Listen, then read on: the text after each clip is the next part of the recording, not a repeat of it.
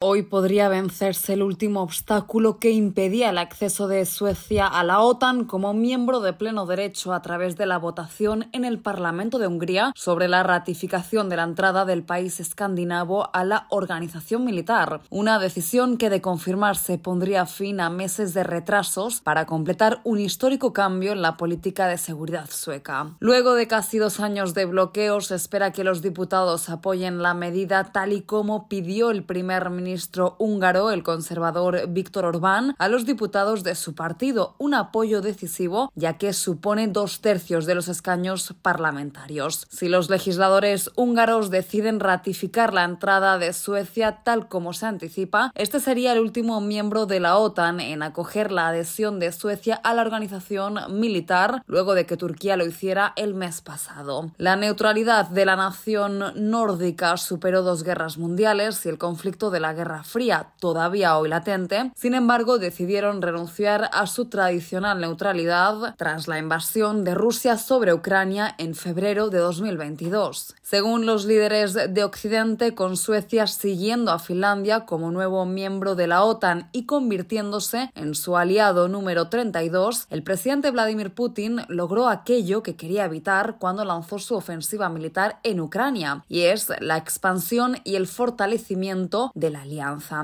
Así aseguró en múltiples ocasiones el secretario general de la OTAN, Jens Stoltenberg. Todos los aliados tomaron la decisión histórica de invitar a Suecia y Finlandia a convertirse en miembros de la OTAN. Unirse a la alianza los hará más seguros, la OTAN será más fuerte y la zona euroatlántica estará más protegida.